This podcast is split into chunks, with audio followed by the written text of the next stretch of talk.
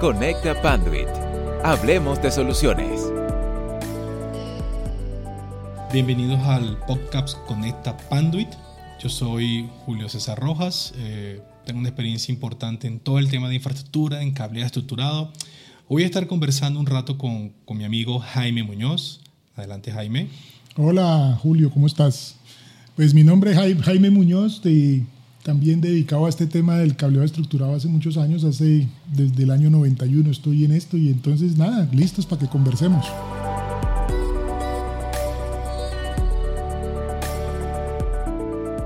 ¿Desde el 91, Jaime? Sí, señor, mi primer cableado estructurado lo instalé en febrero del 91 en, en Colgate Palmolive, me acuerdo. Bueno, no, yo tengo una experiencia como de 20 años, pero definitivamente tú me ganaste, así que tú eres aquí el, el de la experiencia mayor. Bueno, hoy vamos a estar conversando un tema que, que por eso mencionamos el tema de la experiencia, ¿no? Porque podemos ser eh, ingenieros, profesionales, posgrado, y definitivamente, Jaime, no sé cómo ves tú esto, pero en la escuela a mí jamás me hablaron de todo lo que uno aprende en el día a día, de todo lo que uno aprende eh, estudiando o capacitándose en temas de infraestructura física en general? Julio, mira, esto eh, ha cambiado, es decir, esto nació, eh, cableado estructurado como tal, el concepto nació en el año 84. En ese momento las redes, ya existía el Internet, es decir, la red Internet ya existía, pero en ese momento no, no era solo Internet, sino que además habían otras arquitecturas como Token Ring y, las, y digamos que todos los datos, las aplicaciones, la infraestructura tecnológica de una compañía se concentraba en una máquina grande que se le llamaba mainframe. Y al mainframe, se, al mainframe se llegaba a través de pantallas brutas que se llamaban TTYs. Entonces eso era un cableado coaxial, eso era un cableado coaxial que simplemente recorría la, las, las pantallas y iban conectadas con una T a ese cable y ese cable llegaba al mainframe, eso era todo. ¿Qué pasó? Eh, eh, empieza pues obviamente a evolucionar la tecnología y, empiezan a nacer necesidades como compartir recursos, compartir impresoras, discos duros, entonces empieza este, este tema de las redes a coger un auge fuerte. Internet eh, se impone, se impone por encima de Token Ring y todas las otras arquitecturas y nace el concepto de cableado, pero nace a partir de tres, de tres maravillosos inventos del momento. Ya te dije, las redes, eran una, las redes eran un cable coaxial que recorría toda la empresa y ahí iban pegados los computadores o las TTYs. Eh, y los computadores hablaban a través de una red y, la primera red que se popularizó fue una red que se llamaba Nobel. Eh, era la red Nobel, después vino unos gateway especiales que permitían conectar la Nobel al mainframe, entonces las TTYs fueron reemplazadas por PCs, pero todo eso sucedía sobre un cable coaxial. ¿Qué le pasaba al cable coaxial? Si ese cable coaxial en alguna parte se, se rompía, toda la red se caía, porque eso era un bus de datos, un bus de extremo a extremo.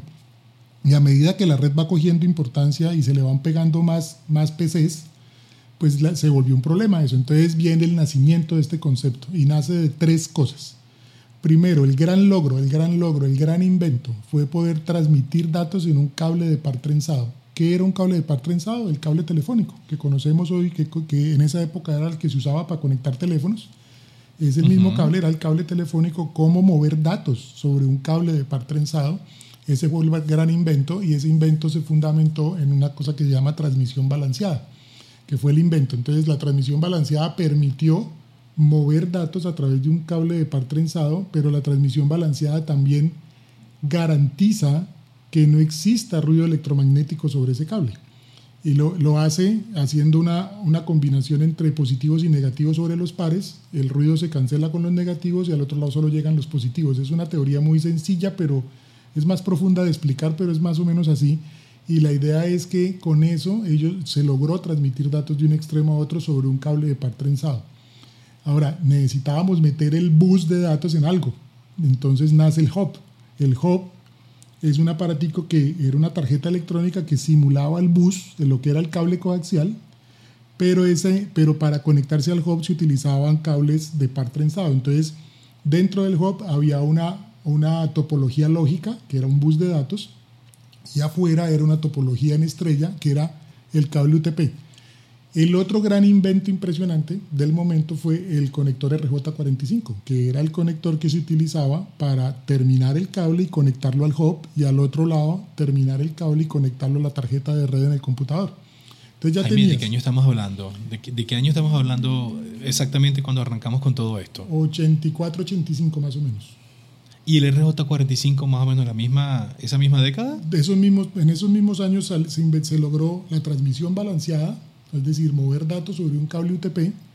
Se, desarrolló el RJ45 como conector, nació el hub, nace lo que hoy en día es un switch, en esa época era un hub. La diferencia entre un switch y un hub es básicamente que el hub es, es un ancho de banda compartido y el switch, es, el switch ya incorporó anchos de banda dedicados. Es decir, en cada puerto habían 100 megas o un giga, lo que fuera. En esa época eran 100 megas eh, y en el hub eran los, los 100 megas, pero los compartían los 24 puertos. Esa era la diferencia, por eso la evolución. Pero el nacimiento fue eso, y todo eso sucedió en, ese, en esos años, 84-85. Había una pelea muy fuerte entre, entre IBM y entre AT&T, basado en los laboratorios Bell, que eran propiedad de ellos, y ahí fue donde nacieron todos estos inventos. Entonces, eh, esa pelea termina ganando la del concepto de calor estructurado.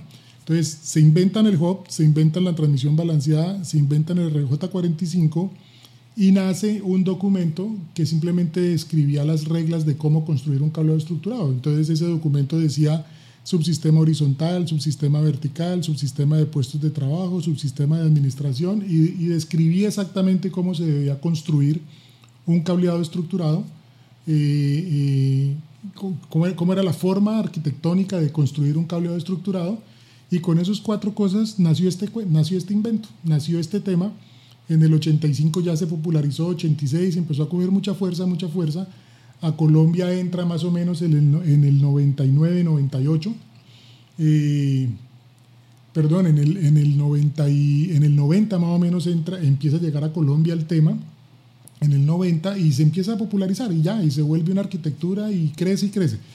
Pero si tú analizas de ese momento a hoy, arquitectónicamente no ha cambiado nada. Seguimos diciendo... Eso te iba a decir, porque nombraste de hecho básicamente eh, em, las etapas o, los elementos que conforman hoy por hoy un cableado estructurado y no me estás hablando de nada. O sea, es exactamente lo que tenemos hoy. O sea, la evolución básicamente se ha evolucionado en otros temas, pero, pero lo que conforman o, esos... Eh, elementos que conforman un cable estructurado son exactamente los mismos desde el día 1 hasta hoy, por lo que estoy viendo. Exactamente. Entonces, Punto importantísimo. el gran descubrimiento de la transmisión balanceada y de permitir mover datos a, través de un cable de par trenzado, lo primero que hizo fue sacar los datos del mundo blindado. Los bajaron del cable coaxial, que era un cable totalmente blindado, a un cable sin blindaje. Ese descubrimiento de poderse salir del mundo blindado y bajarse a un mundo natural como el cable telefónico o el cable de par trenzado fue un gran paso. y sobre eso ha venido evolucionando. ¿Dónde está el gran secreto de esto? ¿Dónde las empresas tienen que invertir, millones en investigación y desarrollo? En la trenza, Julio. el secreto del cable, del cable que conocemos hoy como UTP o como FTP es, la trenza. El algoritmo, la botada de corriente en laboratorios es cómo construyo la trenza, la trenza individual de cada par y luego cómo junto los cuatro pares en una única trenza, qué le pongo en el medio, si una cruceta o no sé qué o sea, esa, esa construcción del cable es el secreto y lo que ha permitido en el tiempo, y que es lo único que ha cambiado, que es la velocidad. Esto arrancó en, en, 4 megas, pasó a 100 megas, pasó a 1 giga, pasó a 10 gigas y estamos en 40 gigas sobre cobre. Es, es, es, la, es, lo único que ha cambiado en la historia es la, la, velocidad gracias a los desarrollos tecnológicos y científicos que han habido alrededor de la trenza y de la construcción del cable. Por eso también tú ves mucho en el mercado la competencia por el diámetro, el diámetro más delgado, eh, el cable más flexible. O sea, lo, que se trata es de lograr poder transmitir esas velocidades a esas velocidades o, proveer el ancho de banda necesario para poder transmitir a esas velocidades altas en un cable que al desarrollarlo científicamente puedan lograr reducir diámetros y lograr reducir de tal forma que se convierta en un cable fácil de instalar, un, cable fácil de, que no va a ocupar una cantidad de espacio. Y esa es, esa es la competencia real. La competencia real está en, en el desarrollo de, de, de, de, la trenza, que es donde... Y hay muchas herramientas para eso. Hay unas máquinas especiales que te permiten modelar los campos magnéticos alrededor de, la trenza milímetro a milímetro. Entonces energizan el cable y lo van midiendo milímetro a milímetro y cómo se van dando los campos magnéticos y cómo el ruido que llega de afuera se, interfiere en, esas, en esos campos y cómo los datos pueden pasar sin problema al otro lado. Hay otras máquinas que analizan... Pero, eh, pero fíjate que, disculpa que te interrumpa, Jaime, pero fíjate entonces que es interesante lo que estás diciendo en cuanto a que primero eran cables blindados y pasamos a cables UTP. Yo siento que en el mercado, y no estoy hablando solamente de Colombia, estoy hablando de otros países de Latinoamérica, la gente tiene una mala concepción o, a ver, puedo estar equivocado, obviamente, pero yo siento a veces que me siento conversar con clientes y me dicen, bueno, lo que pasa es que tú sabes que blindado es blindado. Entonces yo les digo, oye, pero es que nacimos del cable blindado. Todo esto y lo que tú estás comentando ratifica que básicamente pasamos de cables blindados a cables UTP. Y pasamos de cables blindados fue porque primero eran muy gruesos, ocupaban o básicamente copaban todos los organizadores verticales o horizontales o escalerillas o canaletas o tuberías, en fin. Y el cable UTP básicamente vino fue a sacarle, a maximizar ese ancho de banda, a maximizar obviamente el ancho de banda nos da la oportunidad de tener unas mejores velocidades, como tú decías, eh, pero también entonces ocupar menos espacio y hacer mucho más fácil todo el despliegue. ¿no? Cuando hablo de despliegue, hablo de, de instalar estos cables, por ejemplo, en tuberías, que ocupen menos espacio, que a la final maximizar o sacarle máximo provecho básicamente al presupuesto eh, general de todo el tema de infraestructura. Es decir, Jaime, que los cables blindados y los cables, y los cables UTP, perdón, son cables eh, que desde mi punto de vista tienen hasta mucha más utilización, porque si, si salimos, si nacemos en blindado y hoy por hoy estamos en UTP, quiere decir que el UTP tiene mucho más, eh, un amplio espectro donde instalar, ¿no? Y no todos los clientes posiblemente necesiten blindado. Yo te aseguro que más del 60 o 70% de los clientes a nivel mundial, y no voy a hablar solamente de Latinoamérica, sino a nivel mundial, no ameritan un cable blindado. Con un cable UTP tranquilamente pueden satisfacer todos sus requerimientos, todas sus necesidades y tener un, un, un despliegue de una infraestructura que, tranquilamente pueda durar 20, 25 años sin ningún inconveniente. Es correcto. Si tú te vas al origen, Julio, te vas dando cuenta que desde el origen, desde el primer documento que, que nace con el cableado estructurado, se habla de que las soluciones blindadas son para aplicaciones donde el entorno es de alto ruido electromagnético. ¿Eso qué es? Una planta, donde hay motores, donde, hay, donde hay cosas que producen ruido electromagnético y desde esa época, desde ese momento, desde el origen de esto, la solución blindada ha existido con el propósito de ser utilizada en entornos donde el ruido hay que controlarlo, porque hay ruido. Pero cuando tú te vas a una oficina, eh, no hay ruido. una, oficina, una oficina empresarial. Una, una, una, oficina, un ambiente enterprise. ¿Cuál es el ruido electromagnético? Antiguamente se hablaba de las lámparas con los balastros, eso ya no existe. Se hablaba de, los, de los sacapuntas, un sacapunta, vos conectabas un sacapunta al, al, circuito regulado y sacabas punta y tumbabas el servidor.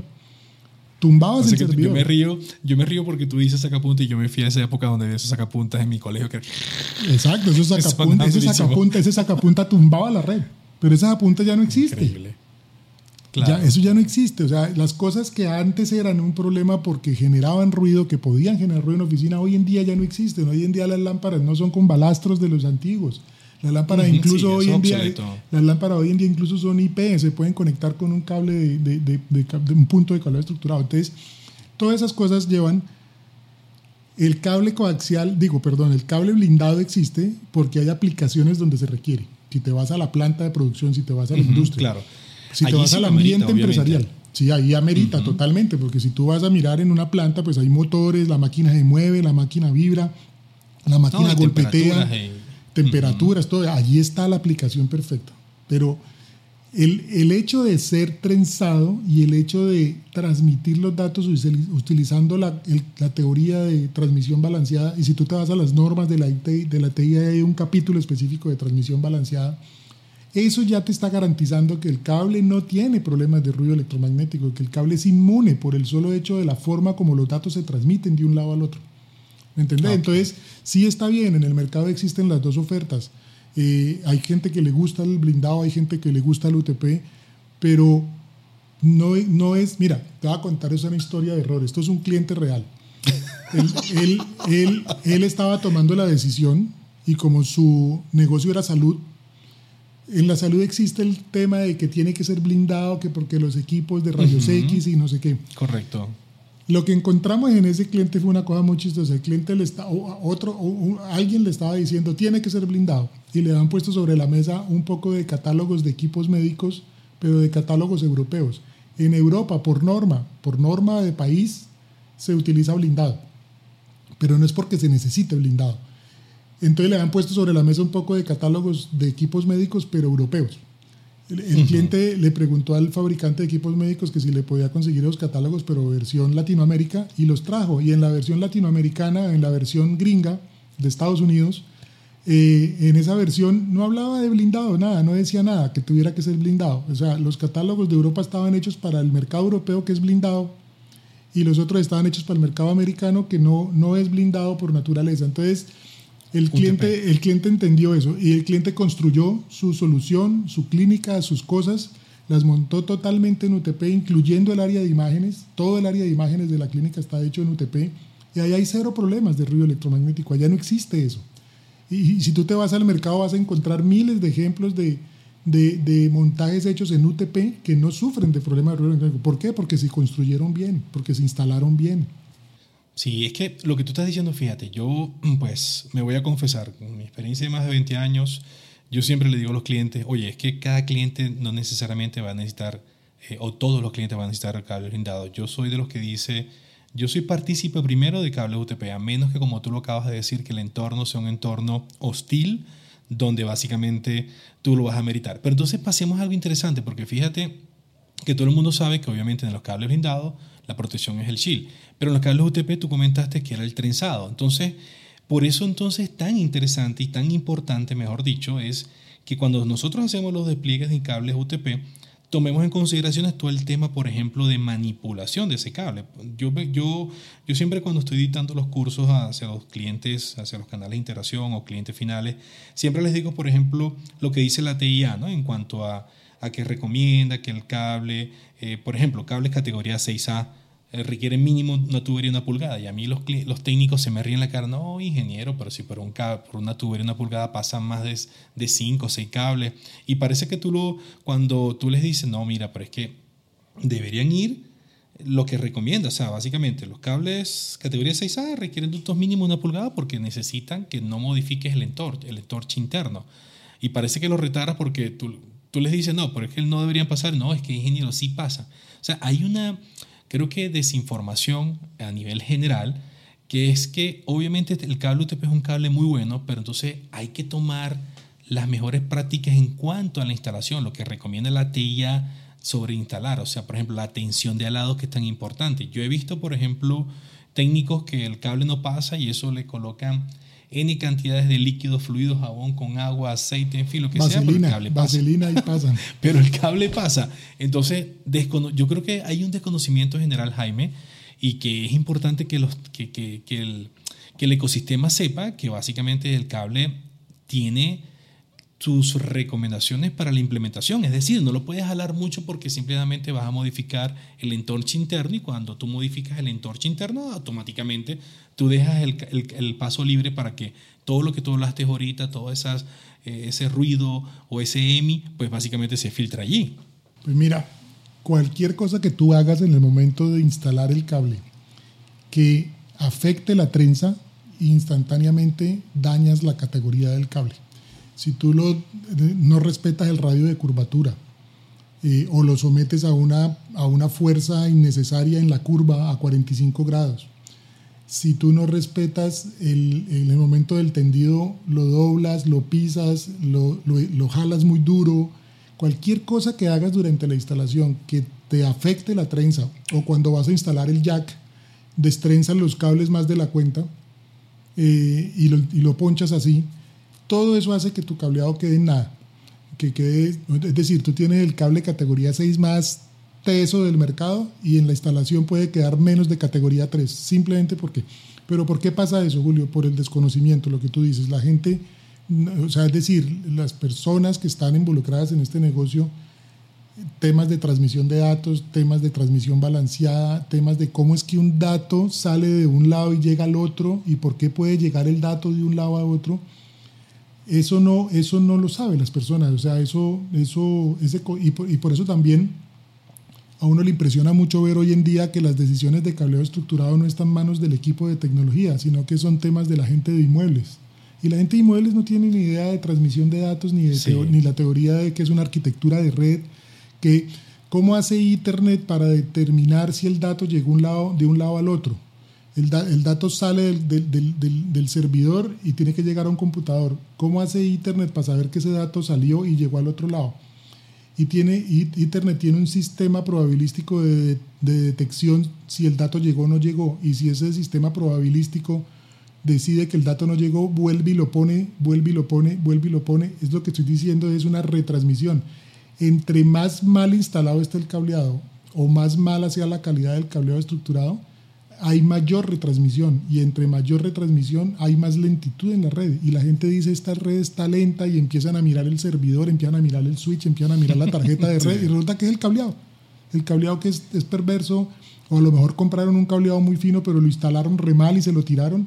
O sea, eh, todo esto es importantísimo. O sea, este, este es un tema que me gusta decirlo porque dentro de una plataforma tecnológica de una compañía, el componente más importante es el cableado estructurado. Claro, porque si tú te pones a analizar, todos los equipos activos tienen un nivel de obsolescencia que ha variado mucho. Inicialmente era de 8 años, luego pasamos a 4, a 5 y hoy por hoy si me preguntan a mí, pues yo diría simplemente depende del presupuesto que tenga el gerente de IT. O sea, que pueden durar 3, 4, 5 años. Pero la infraestructura física, lo que tú comentas, el cable estructurado, cables de cobre, no importa categoría 5E, 6 eh, o 6A, eh, y todos los elementos de fibra tendría, o sea, tienen que tener una duración de 20, 25 años. Entonces, ¿cuántos equipos ven pasar, obviamente, todo el cable estructurado? Entonces, y yo creo también que estos tiempos, Jaime, nos ha dado una lección muy grande, porque muchas empresas han podido operar básicamente de manera remota gracias a tener una, un buen despliegue de infraestructura física, ¿no? que les permita tener buenas velocidades todos trabajando desde casa, todos accesando a, ese, a, esa información y que esa infraestructura trabaje de manera de manera correcta y que dé los anchos de banda que tiene que dar.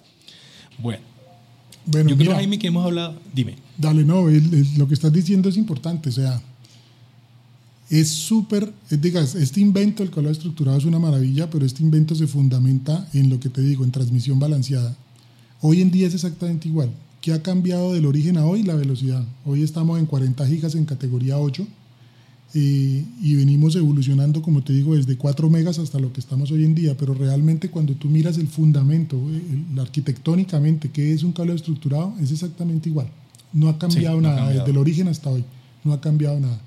¿Dónde está el, el, la decisión correcta por parte de las personas que van a evaluar una solución de estas? Es cuáles son esas, cuáles son esas cosas que la solución me ofrece que me garantiza durante un periodo de tiempo, como tú lo dijiste, de 25 años, que cualquier migración que yo haga durante ese periodo de tiempo de equipos, cambio switches, cambio servidores, cambio una cantidad de cosas durante 25 años, siempre esa infraestructura va a ser capaz de proveer el, el ancho de banda que yo necesito para que mi red funcione a un giga o a 10 gigas. Claro. ¿Qué, qué, qué hay que mirar? O sea, ¿qué hay que decidir al momento de tomar la decisión de una, de una de una infraestructura para yo garantizar que durante los próximos 25 años yo no, no tengo que estar cambiando lo, el cableado. O sea, es decir, si tú miras estadísticamente, un edificio corporativo se remodela a los 20 o 25 años. Sí. Estadísticamente. Cada, cada cuánto yo reemplazo el sistema eléctrico del edificio? Nunca.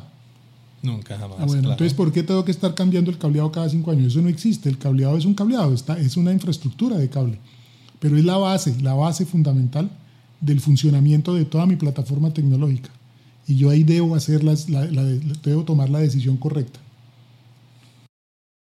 Es decir, Jaime, que como conclusiones por lo que hemos conversado en estos minutos, y, y espero que, que, que, los que nos escuchan les haya dado algo, algún tips o alguna información nueva, definitivamente hay que estudiar, hay que capacitarse, hay que trabajar con, como dijiste tú, con los estándares de la TIA, para poder hacer los mejores despliegues, pero no solamente para poder hacer los mejores despliegues, para tomar la decisión más asertiva, ¿no?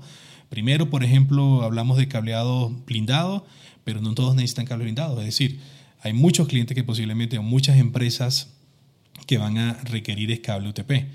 Pero no solamente depende de la decisión también, como dices tú y lo acabas de decir muy bien, es también hacer un correcto desarrollo de ese cableado, un buen diseño, un buen despliegue para que obviamente pueda durar 20, 25 años. Porque como dices tú, equipos se van a cambiar eh, tres, cada 5, 4 años, pero cable estructurado, pues es muy raro, es muy raro cuando se cambia cableado y normalmente eh, son 20, 20, 25 años y por allí pues, pueden pasar muchas cosas. ¿Qué puedes decir tú para, para concluir ya, Jaime? Mira, yo mi, mi conclusión es, es que hay mucho tema para, para hablar aquí de, de, nomás explicando el tema de, de, cómo se o por qué un cableado estructurado eh, dura más que otro cableado estructurado. No, no hablemos de que se desempeña mejor o se desempeña peor, sino por qué un cableado estructurado es capaz de durar más en el tiempo y durar 25 años funcionando perfectamente. Eso sería un tema que nos gastamos aquí otros 30 minutos hablando y desarrollando porque es un, es un tema muy bonito. Ahora, hay un tema muy bonito y es entender cómo es que el cableado estructurado es la base fundamental de todo. ¿Por qué? Eso es otro tema mucho. Entonces, mira, conclusión. Hay que el blindado o no blindado no es, no es, no es la discusión, es la calidad de lo que estás instalando y la forma como lo estás instalando para que tengas la infraestructura correcta. El blindado está hecho o existe para aplicaciones específicas, para ambientes específicos. No existe para controlar el ruido electromagnético. No es ese. O sea, el propósito es controlar el ruido electromagnético en ambientes donde existe el ruido electromagnético. Claro. Pero claro. no es para que funcione mejor o se desempeñe mejor o sea más inmune. Eso no es. La inmunidad al ruido electromagnético lo, lo produce la transmisión balanceada. Sobre transmisión balanceada encuentran miles de documentos en, en, internet, busquen en Google y eso les aparecen la historia y qué significa eso. Y si no, vayan al capítulo de transmisión balanceada de la TIA que ahí explican eso perfectamente. Es, sí, es esto. de verdad que como, como dices tú, Internet hay mucha información de, de, esto, que no te lo hablan en la universidad, ¿no? Sí, no te lo dice nadie, o sea, tú, sal de lo, tú no sabes sabiendo eso, eso lo sabes ya eh, cuando tú ves al cliente todo desesperado porque la red está lenta y corra para un servidor y corra para el otro y corra para el switch y, y modifique el switch y cambie las tarjetas de red y la red sigue lenta y resulta que es que el problema es el cableado. Y nadie le ha dicho al señor que, el, que la, la, lentitud es, es consecuencia del cableado estructurado, a él no se le ocurre revisar eso. Sí, y ahí está totalmente. el problema. El 98% de las razones por las cuales una red es lenta tienen que ver con el cableado estructurado. Con malos despliegues de cableado estructurado. Me con males hechos. Con mal hechos o con, o con productos que no te van a dar la posibilidad de durar 25 años, que en el quinto o sexto año empiezan a poner problemas, que también existen esos productos. Claro, no, excelente. Bueno, yo creo que ya tenemos que despedirnos ya. De verdad que eh, espero que, que esta información sea de utilidad para los que están escuchando. Um, esto es todo el episodio de hoy, estimados colegas. Espero que les haya gustado. Y no me despido sin antes decirles que si les gustan los temas relacionados con innovación y tecnología, pues los invito a escuchar los otros episodios de la primera temporada de Conecta Pandi. Para mí fue muy grato, Jaime, conversar estos minutos contigo. Gracias, Yo soy Julio Rojas. Julio Rojas, y muchas gracias y hasta, hasta la próxima. ¿eh? Muchas gracias, Jaime. Chao, que estén muy bien. Gracias por la invitación.